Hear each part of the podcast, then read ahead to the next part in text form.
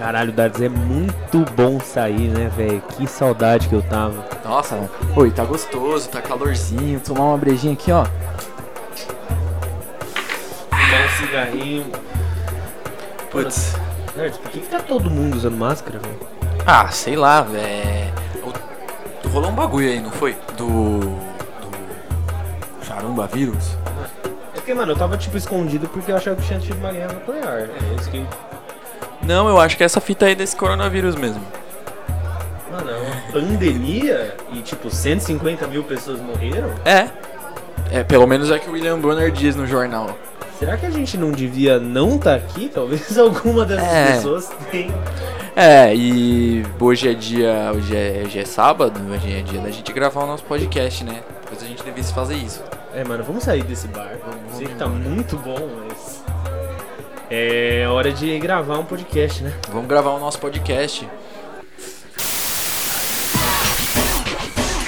Bem-vindos ao Emergencial. Bem-vindos ao Emergencial. Mi nombre es Yuri Ferreira e eu sou seu apresentador. E a mi lado siempre está ello, Lucas Darde. Buenas noches, ouvintes da Emergencial. Tudo bom com você? Como é que vocês estão? Vocês que estão aí na segunda-feira recebendo comecinho de semana, espero que você esteja com ânimo para continuar a sua vida. Eu também espero. Esse aqui é um podcast de música, você já sabe disso. Aqui a gente vai falar das notícias da semana, a gente vai falar sobre os lançamentos é, de discos que tiveram na última sexta. E é isso, né, Lucas Ardes? Vamos falar das notícias da semana? É sempre isso, vamos para as notícias.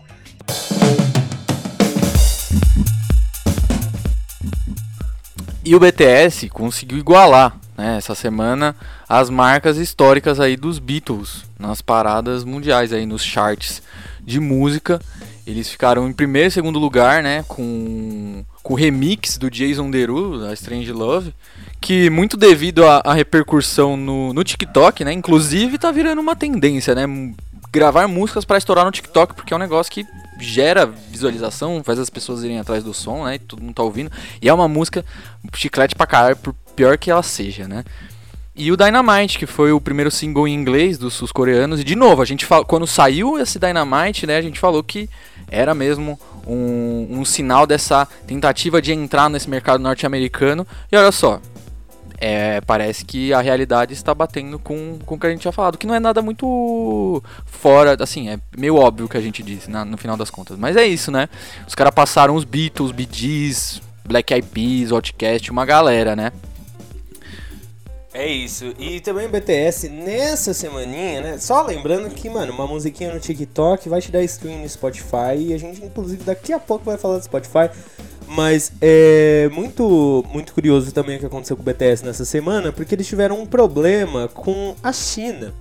Porque eles fizeram comentários sobre a guerra da Coreia, né? E o BTS tá do lado sul da guerra da Coreia, né? Eles são da Coreia do Sul. E a China, ela ajudou o BTS. Ajudou o BTS, não, ajudou a Coreia do Norte. Então, eles relembraram esse conflito histórico aí. E isso trouxe alguns problemas, né? Quem disse a frase foi o Rap Monster, né? O RM, que é o líder do grupo, né? Namjoon. Namjoon. E aí ele falou que nós sempre vamos nos lembrar da história de dor que nossas nações compartilham e dos sacrifícios de incontáveis homens e mulheres. É, isso quando eles estavam recebendo um prêmio da Korea Society, uma ONG norte-americana que homenageou o grupo. E aí a China ficou boladona, né? Primeiro porque a gente tá vendo uma guerra comercial entre os países e também porque a China tem relações históricas com a Coreia do Norte. Isso levou alguns patrocinadores, algumas marcas, especialmente Samsung, Hyundai e a Fila, né? Samsung e Hyundai, que são duas empresas sul-coreanas, a é, retirarem todas as menções que eles tinham ao BTS na China, a segunda maior economia do mundo. Então, para vocês entenderem como esse negócio do BTS tem impactos, né? O K-pop no geral tem impactos na política mundial. É um, um tema muito sensível, né? E os fãs chineses do BTS, porque afinal o, o grupo faz muito sucesso no, no Oriente em geral, tanto no Japão quanto na China também. Os fãs se sentiram muito ofendidos, né? Não só as empresas, mas as armas chinesas, né? Houve um- uma reação bastante negativa por parte dessa, desses fãs e só reforça o quanto as relações ali no, no Oriente são, são delicadas ainda, né? Então, pensar o K-pop também é pensar geopolítica, é pensar na história das Coreias, né? É pensar por que, que esses conflitos acontecem. Então, é muito mais profundo, né? A gente consegue fazer várias análises partindo disso e esse fato aí só reforça o quanto o BTS está numa posição que, assim, eles também têm que entender a posição que eles estão, né? De, de morar na Coreia do Sul, de entender o que a Coreia do Norte significa, ou o que a China representou no conflito do país que eles moram, tá ligado? É, vale a gente também lembrar aquele evento em que um dos membros do BTS, não vou lembrar agora, ele usou uma camiseta da bomba de Hiroshima, né? É, no Japão, e isso também trouxe vários problemas comerciais. Cancelamento de participação deles em programas, também porque a Coreia tem uma relação um pouco é, difícil, no mínimo, com o Japão. Então, é isso. O BTS ele tá ativo dentro de uma questão geopolítica muito maior e histórica também da Coreia, China e Japão, que são três países que têm relações muito conflituosas historicamente, né? É, e de novo, só reforçar o que eu falei no começo aqui, que eu acho que esse aceno aí, né, essa, o fato dessa Korean Society aí, dessa ONG norte-americana ter essa homenagem, o Nanjum ter essa frase no discurso, só mostra o quanto eles estão, é, é, qual que seria a palavra? Determinados a entrar nesse mercado norte-americano. Eles já estão na realidade, né? Mas eles, assim, estão a todo custo e basicamente já entraram. Agora é mais uma- um, um momento de consolidação, né? E vamos lá, Lucas Dardes, vamos sair um pouco do mundo da, da Coreia, vamos pegar um avião diretamente para Manchester, na Inglaterra, UK. E o Oasis, a grande banda Oasis, que eu sou um defensor solitário aqui na 300 Noise, É absurdo. É, eles chegaram é, numa marca histórica. O Wonderwall, né? O hit Wonderwall. É, lançado em 95, atingiu a marca de 1 bilhão. 1 bilhão, é mu- pouca coisa, não. É 1 bilhão de streamings no Spotify. E se tornou a primeira música dos anos 90 a alcançar esse patamar. E, coincidentemente, nessa semana, o parlamento britânico abriu uma investigação sobre é, sobre o Spotify, na verdade. Né? Na verdade, é uma investigação um pouco mais ampla sobre a realidade é, da monetização dos streamings. É, especialmente porque artistas independentes e grandes artistas também fizeram a campanha Broken Record, hashtag Broken Record, significa gravação quebrada, disco quebrado, etc. E o que eles descobriram, né, e o que na verdade é a realidade dos artistas, é que o Spotify, o serviço mais popular de streaming do planeta, ele também é o serviço de streaming que menos remunera os artistas. E aí, só pra fazer uma comparação, por exemplo, o Spotify ele paga uma libra, né, que dá mais ou menos aí 6 reais, 7 reais, é, a cada 250 ou 500 streams. Enquanto a Apple Music, por exemplo, paga a mesma continha por 170 streamings. Então isso dá uma diferença abissal no pagamento de acordo com cada serviço de streaming. E aí agora o Reino Unido tá indo atrás do Spotify pra tentar é, dar um pagamento mais igual pros artistas, né?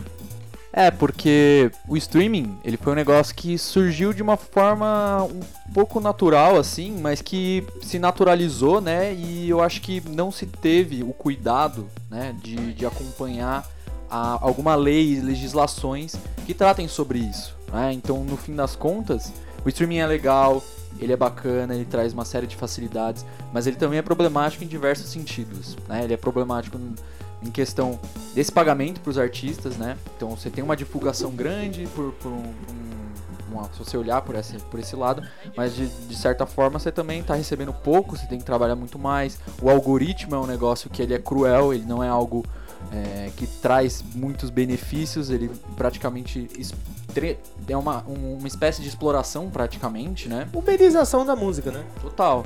E aí achei interessante, eu acho que é, talvez seja um start para se começar a, a essa discussão, né? Que é um negócio que tá começando ainda, mas eu acho que isso é um passo importante para começar a entrar na lei, para ter de fato um, um negócio efetivo, sabe? E vamos ver aí, né? O, eu acho que o Underwall talvez. É, por, por que, que o Oasis precisa desse pagamento desses streaming assim, tá ligado? Mas enfim, é isso aí. Ai, ai, é isso aí. E falando, mano, agora a gente cruza o Atlântico pelo norte e chegamos.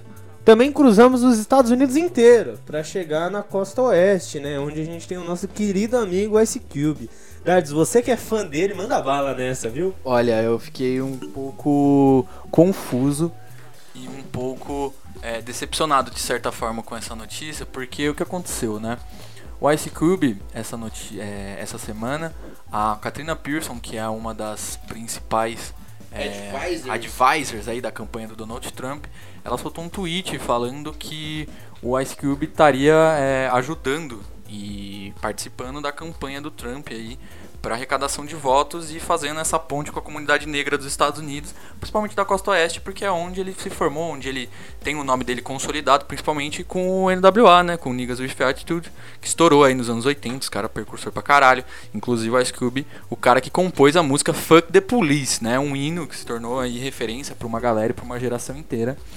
Só que assim, uma história um pouco estranha. O Ice Cube ele depois deu uma série de declarações é, sobre o fato dele estar, né, se ajudando na campanha do Donald Trump, que é uma figura controversa, que é uma figura que está envolvida com, com discriminação, com racismo, com uma série de coisas. E é um pouco confuso, até um pouco contraditório o fato dele estar apoiando Donald Trump. Causou uma reação muito grande por parte dos fãs dele estar fazendo isso. Muita gente se, se sentiu decepcionada. E assim, as declarações deles me soaram que ele está um pouco perdido, assim, talvez, no- na esfera política onde ele se encontra. Né? Ele se mostrou um cara que tá desacreditado da política, que ele acha que nem tanto os democratas como os republicanos vão mudar alguma coisa, né? Então ele tá tá decepcionado com a política nesse caso, né? É um negócio que inclusive a gente vê muito aqui no Brasil, né? Esse descrédito da classe política. É muito, eu acho que é muito interessante a gente pensar que o descrédito leva você a votar no candidato que é a favor de tipo supremacistas brancos quando você é tipo um dos caras que construiu o rap antirracista nos anos 90. Mas é, o, o- ele dá algumas declarações bastante confusas, né? De que ele não confia em ninguém, que nada vai mudar. Mas logo depois ele compara o Joe Biden a Hitler. Então, assim, a Scooby é um cara que, mano, é inegável. A gente tem que respeitar muito ele. Mas é. É muito. É muito estranho, assim. É, é realmente, tipo. Parece inexplicável, assim. Se a gente fosse tentar trazer um exemplo aqui pro Brasil, é como, sei lá, se o Ed Rock, se o KLJ falasse, não, agora a gente apoia o Bolsonaro, tá ligado? Mas é. É muito curioso isso. E ele, mano. Isso em 2016, por exemplo, ele tweetou falando que ele nunca ia apoiar o Donald Trump, mas aparentemente ele tá trabalhando com a campanha do cara, né? Então é meio foda, bem foda. É, no fim das contas é, é isso, né? Vamos ver, parece que ele meio que deixou meio que aberto, que talvez ele não faça mais parte dessa campanha. Não sei direito o que, que vai ser, né? Mas vamos ver aí se o Ice Cube volta com a palavra dele depois disso, como que vai, vai desenrolar essa fita, né?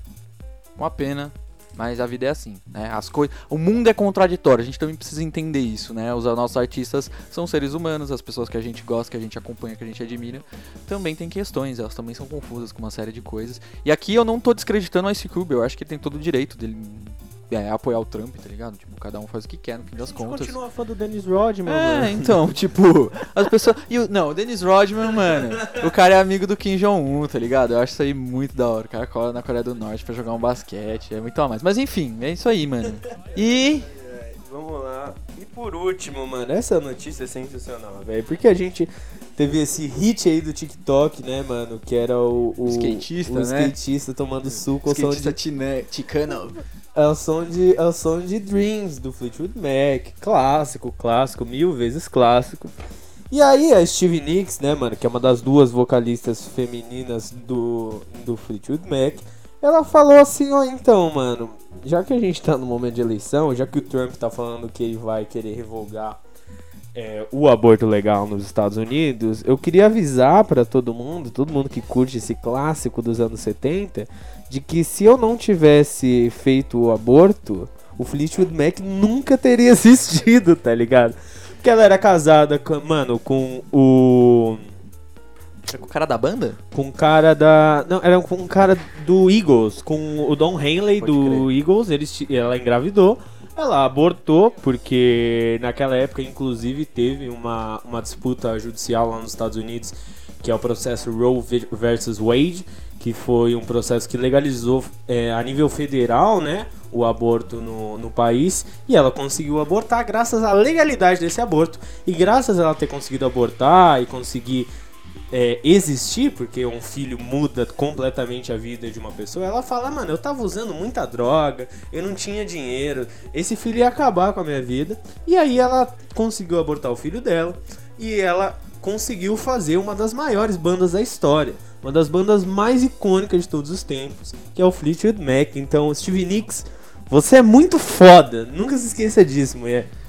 Puta, achei muito massa ela ter se pronunciado sobre isso, né? Até porque, mesmo nos Estados Unidos, né? E aqui no Brasil acho que é, nem precisa falar o quanto isso é polêmico e o quanto isso é problemático. Nos Estados Unidos é um pouco menos, talvez, mas ainda assim é uma questão polêmica, é algo que, tipo, lida com, com questões morais, com costumes, com o que as pessoas acreditam. Eu acho que ela, no auge aí dos seus. Quantos anos a Steve Nicks deve estar hoje em dia? Deve estar com 70 e pouco, sei lá. Também. Por aí, por aí. Assim, tá com a corda toda ainda, tá ligado? Mas achei da hora, mano, ela se pronunciar. Isso é, é bem bacana, ainda mais porque o Fleetwood Mac é a banda que seus pais gostam. Você que tá ouvindo aí, muito provavelmente seus pais gostam de Fleetwood Mac. Você escutou muito na sua infância, de- andando no carro, na sua casa, sei lá, em qualquer lugar aí. É uma banda que muitos pais gostam e que, sei lá, né? É importante ela tá, tá falando sobre isso, porque ela é de uma geração ainda muito anterior do que, por exemplo, a minha e do Yuri, ligado? Então, da hora, Nicks. É, mano, e, e lembrar também que o aborto é um tema muito embaçado, né? Então, mano, você tem que ser muito foda pra chegar, tipo, em rede nacional dos Estados Unidos e falar, então, seguinte, eu abortei. Isso é um tema público agora, agora todo mundo sabe que eu abortei. E se eu não tivesse abortado, vocês não iam ter aquela banda sensacional e tal. Foda. É isso, Dardes. Vamos só. Lançamentos. Lançamentos. Pau. Manda bala aí, vai. Manda bala, vai contigo. Vamos lá então. Lançamentos da semana.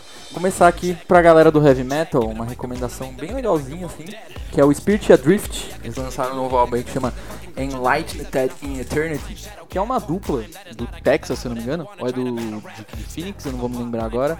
E eles fazem um heavy metal assim tradicionalzão, com, com muita coisa de Iron Maiden, do Judas Priest, Finlis. É bem da hora.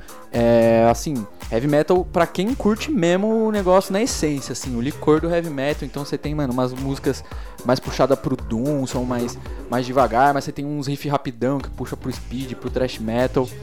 Bem bacana, não é nada demais, não é nada revolucionário, mas é um negócio bacana aí pra quem curte o estilo, com uma produção mais moderna. Dá uma revigorada aí no estilo, achei bem da hora. Ficou a recomendação aí, coisinha da semana que saiu pra nós aí, pros fãs de heavy metal. Agora pro pessoal da eletrônica, o retorno aí da dupla do Altector. Eles lançaram um som não, um álbum que chama Sing. E assim, ele já tem mais de 30 anos de estrada, é uma dupla bem velha assim, eles fazem parte daquele movimento do IDM, Intelligent Dance Music, que eu acho um título bem idiota pra falar a verdade. É, mas assim, é os caras daquela Rap Records, então junto com o Apex Twin, o Flying Lotus também fez parte da gravadora, então eles têm um nome muito grande, já são muito consolidados, já tem muito trampo, né? Então eles têm muito trabalho do ambiente techno, né? E eles brincam muito com, com a música, tem muita experimentação. E esse álbum novo, ele fugiu um pouco dos últimos, né? Os últimos álbuns são uma série de quatro álbuns, assim, que é um, um sons de uma hora, é um negócio brisadíssimo, assim. É, que é até um pouco cansativo para falar a verdade, mas é uma brisa muito a mais e esse álbum novo, ele é mais conciso, é, no sentido de que ele é menos experimental e talvez um pouco volta às raízes, assim, do que eles faziam antes. Então tem bastante melodia. É, é um álbum que não tem beat, é basicamente só timbre de teclado. E é, é um negócio que, meu, te leva assim para flutuar pra, um, pra uma brisa de sensações e de sentimentos, porque é textura e os timbres e as, o, o que o teclado faz, ele vai te levando.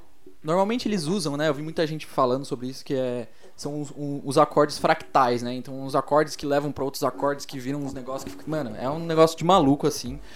É, tem uma hora de álbum, então é uma brisa pra, mano, você sentar, escutar e se deixar levar pelo, pelo negócio. É muito, muito legal. Né? Não acho que é o melhor trabalho deles, mas é um trampo de força aí. um- talvez candidato pra um dos melhores, melhores discos de eletrônica é, do ano.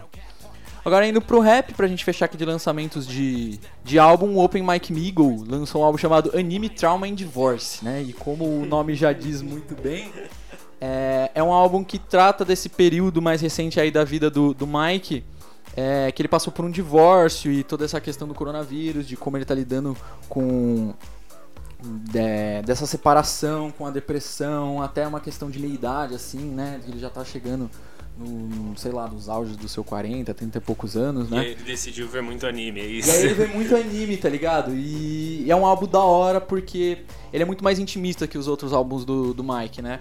E isso é da hora, porque as músicas têm referências a anime, é, e é da hora, tipo, ele faz, faz referência ao Evangelho, ao, ao Shinji, que é o, o protagonista principal, mas ao mesmo tempo ele faz referência a Jojo, Jojo Bizarre Adventure, que é um anime com uns heróis, tipo, muito fortes e muito fodões. O anime favorito do Dars, inclusive. Eu adoro. E, mano, pra mim, é, assim, foi muito da hora escutar esse álbum, porque ele faz essa- esses jogos, essas referências, mas mesmo quem não curte consegue entender, consegue pegar algumas coisinhas, os sentidos.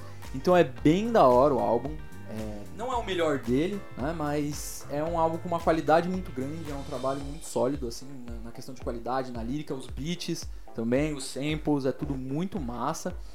É, tem até o último som, é um um trampo que ele faz, um, um, um trampo não, né? Uma música que ele faz com o filho dele, uma rima sobre medo de, de nadar, se eu não me engano.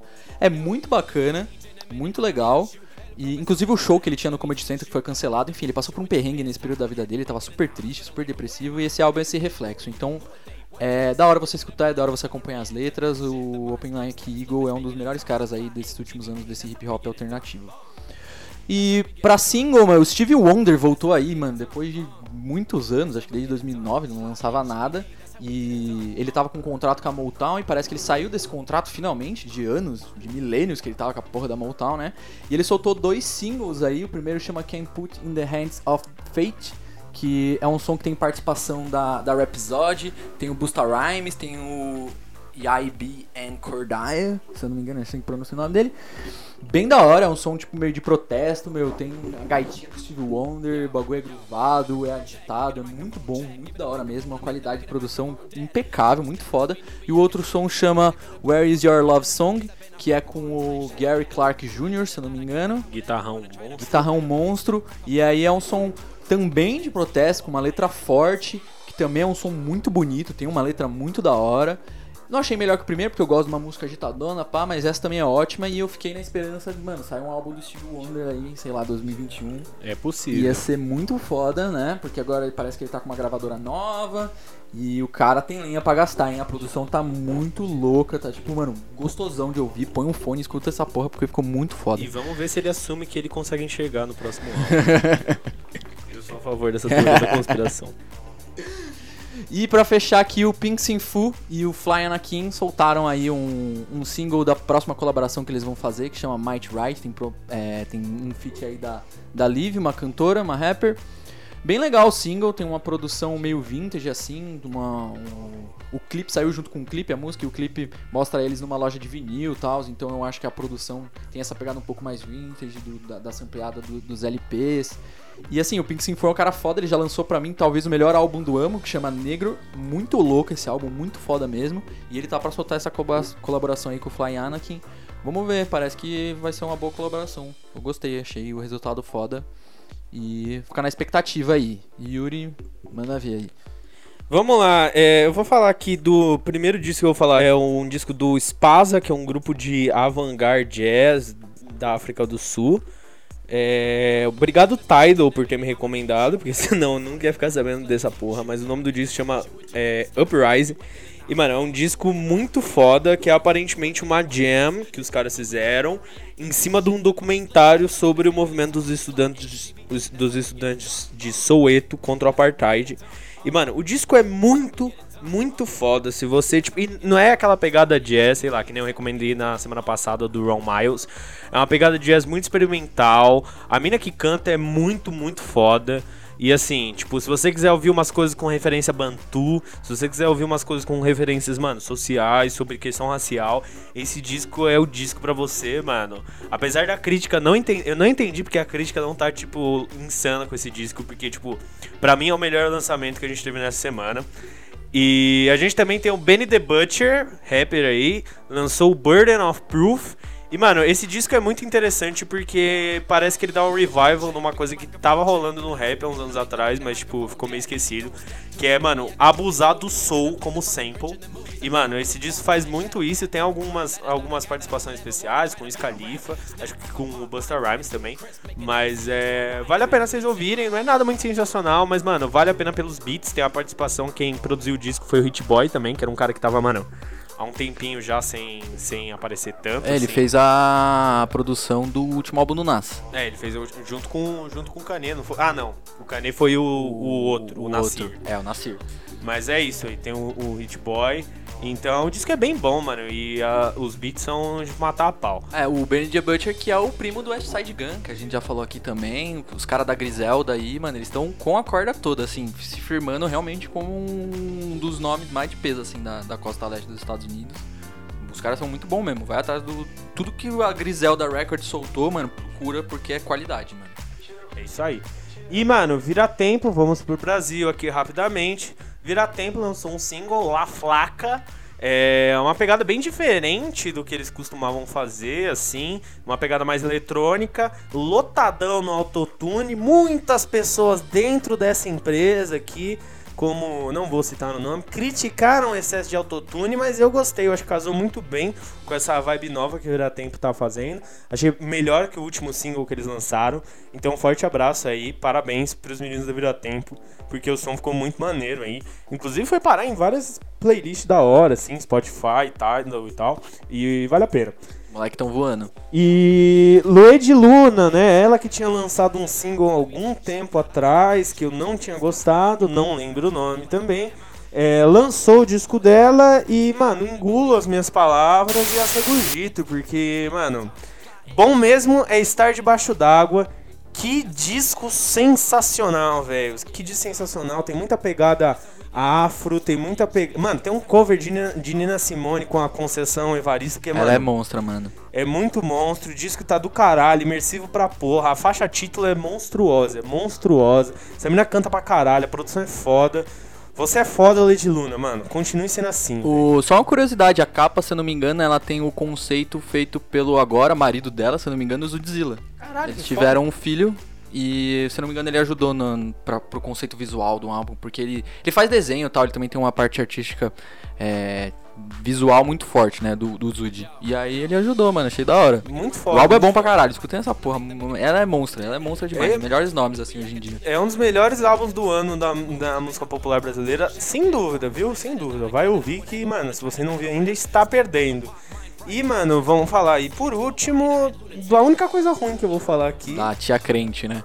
Mas é, primeiro eu vou fazer um jabá aqui. A 300 Nós soltou na última sexta-feira, dia 16, o texto aí do Felipe Alves, falando sobre é, como a Lana Del Rey vai virar uma tia conservadora, assim. E o texto é engraçado, tem algum sentido, é, mas tudo isso meio que aflorou, né, depois da divulgação da capa desse single, que é horrível. Aí depois veio o clipe desse single, que é horrível. E depois tem a música, que é esquecível. Mas eu, eu gostei, eu gostei um pouco da música.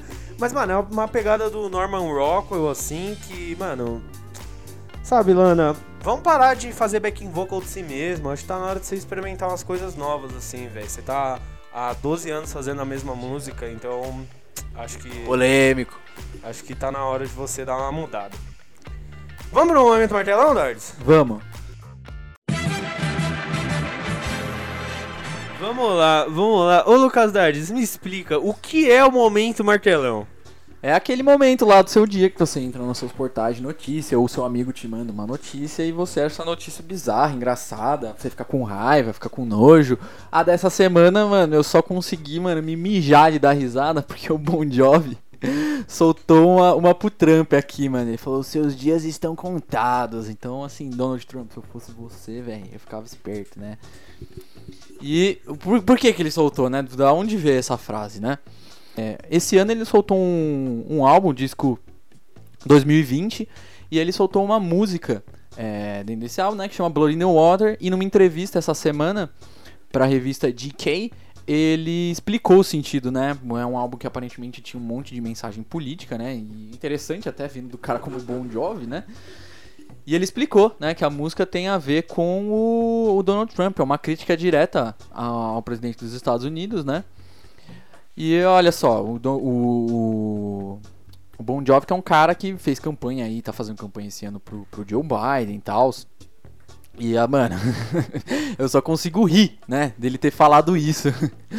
Porque, assim, beleza, é o Bon Jovi e tal, os cara tem uma fama, mas, sabe, tipo, quem que ele tá querendo ameaçar com isso? O que, que ele tá querendo incitar uma revolução? Mano, eu queria ver uma revolução do hard rock, mas eu vou soltar uma aqui, Darts, que nem tá no roteiro, mas a Demi Lovato também lançou uma música falando que os dias do Donald Trump estão contados. Soltou? Soltou. Ixi, E aí eu quero saber, então já mano, era Donald Trump. quem é mais capaz de derrubar um presidente, Demi Lovato ou John Bon Jovi, mano? Mano, se rolar um, um- uma collab, mano, Bon Jovi feat Demi Lovato, eu acho que aí é, já era. É a, é a trilha sonora da revolução. Acabou, mano. É isso que a gente precisa, mano. É isso que a gente precisa. É isso que falta, mano. Tá faltando o. o- o- mano, o Bon Jovi vai ter que ser o presidente. É ele que precisa ser o presidente. Mano, eu diria que, mano, se o, se o Lula tivesse o apoio do, do Bon Jovi, mano, ele nunca ia ter sido preso e o Brasil hoje ia ser presidido por ele. Se o Bon Jovi fosse socialista, então, mano, a gente não ia ter problema na Guerra Fria. Já pensou se o Bon Jovi... Na realidade, ele é comunista, mano. No fim das contas, ele é comunista. É, mano, E Living eu- on a Prayer, na realidade, é uma mensagem muito política, tá ligado? tipo, De, de, de- de mensagem subliminar, tá ligado? a favor da União Soviética. É, exatamente, mano. O sonho de virar, mano, a Living on a Prayer está rezando pelo grande sonho que é os Estados Unidos tornarem um país O socialista. sonho mano. comunista, mano. É isso aí.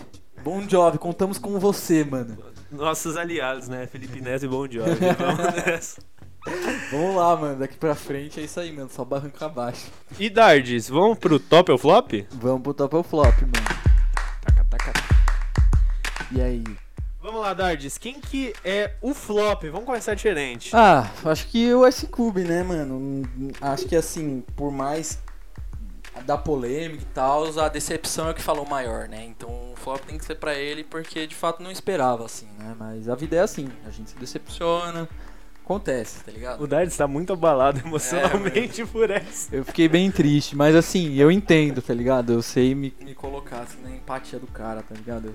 É polêmico, eu sei que é polêmico, mas eu, eu busco, busco essa apreensão, tá ligado? A gente passou pano, pano pro Kanye, a gente pode passar pano pro Ice Cube. É, então, eu acho que o Ice Cube até merece um pouco mais do que o Kanye West, dependendo, tá ligado? E, mano, o, o top dessa semana é, vai pra Steve Nicks, né? Pela declaração dela contra o Donald Trump, falando sobre aborto, por ter aberto essa questão do aborto no- nos Estados Unidos, por ter assumido, por ter tido peito pra falar, ela que é uma das mulheres mais fodas da história do rock, e pela música dela, né? Dreams tá, mano, estourando aí por conta do mexicano usando, usando Tomando suco, Tomando lá, suco. de laranja. e andando de skate, velho. é É um vídeo legal. É um vídeo muito bom, velho. É isso aí, mano. Valeu aí, Steve Nicks.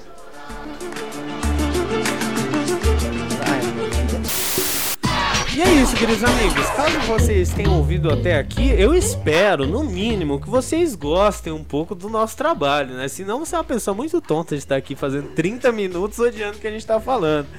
E caso você também tenha sua crítica ou o seu elogio, eu peço o seu comentário nas redes sociais. Como que você faz isso, Lucas Dardes? Aí você vai entrar. Ó, eu já tô cansado de falar isso, mano. Se você sempre chega até aqui e você não sabe ainda, velho, você precisa ir no, no fonoaudiólogo, tá ligado? No fonoaudiólogo não. No. Qual que é o nome?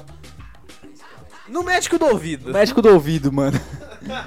Mano, entra lá, Facebook, 300 Noise, Instagram, arroba 300 Noise, Twitter também, arroba 300 Noise. Manda sua crítica, manda seu comentário, a gente quer ouvir.